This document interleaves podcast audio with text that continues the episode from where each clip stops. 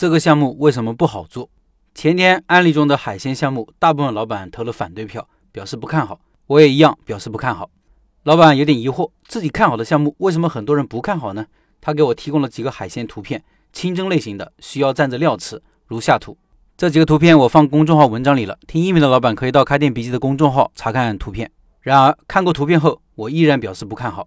老板还发了个抖音的视频给我，一听就是加盟品牌的宣传视频。你听听里面的文案啊，打造全新餐饮模式，自带网红气质，创新捞汁小海鲜，全国冷链运输直供到店，人员统一培训等等。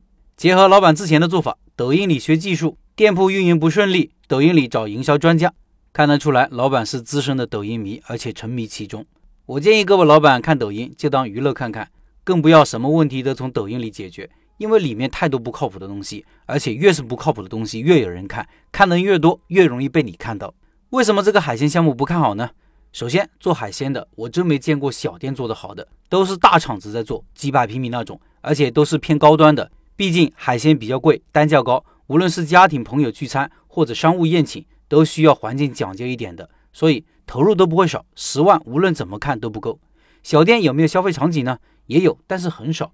单价这么高的东西。很少人会去一个小店吃。我见过一个加盟的小海鲜店，做的是卤好的海鲜熟食。点餐以后，直接给一个小小的海鲜罐头给我，应该是厂家供货的标准化产品。吃过一次，我就知道那个店撑不过三个月。实际上呢，大概两个月就撤了。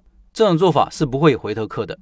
那老板说的这种清蒸做法有没有市场呢？我觉得年轻人没有几个喜欢吃清淡的海鲜口味，重口味、麻辣、辛辣才是他们最喜欢的。养生的中年人呢，他们会去大的海鲜店。他们不会去一家小店吃养生海鲜的。在产品本身上也有两个大难点：一是货源问题，新鲜海鲜的供应在内陆很多地方都成问题。抖音里说的新鲜冷链直达，这难以做到，做到了也要考虑及时性，即使很及时，估计成本也是高的吓人。二是产品口味问题，是做清蒸的还是做重口味的？做清蒸海鲜的新鲜度就要考虑，活的东西买回来养就是个问题，死了就是损耗。在项目的选择上，通常来说有两个选择：一是做大众项目，受众范围广的，这样的生意不需要做消费者教育工作，你东西不差就有人接受；如果东西很强，超出很多人，就会有一批忠诚的粉丝。大众生意需求旺盛，产品和后期的运营才是核心，因为竞争大。二是做相对小众的项目，这样的项目因为可借鉴的经验少，需要自己去做市场调研，去理清里面的商业逻辑，从各个角度分析是否有可行性。市场上少的生意，也许是你的机会，但也有可能是个陷阱。不是没人做，只是做过的人都死掉了，你没看到而已。这个项目并不是不好吃海鲜，我就喜欢吃原汁原味的，我甚至都不用蘸着酱吃，而是操作难度大，预算也偏少，不容易成功。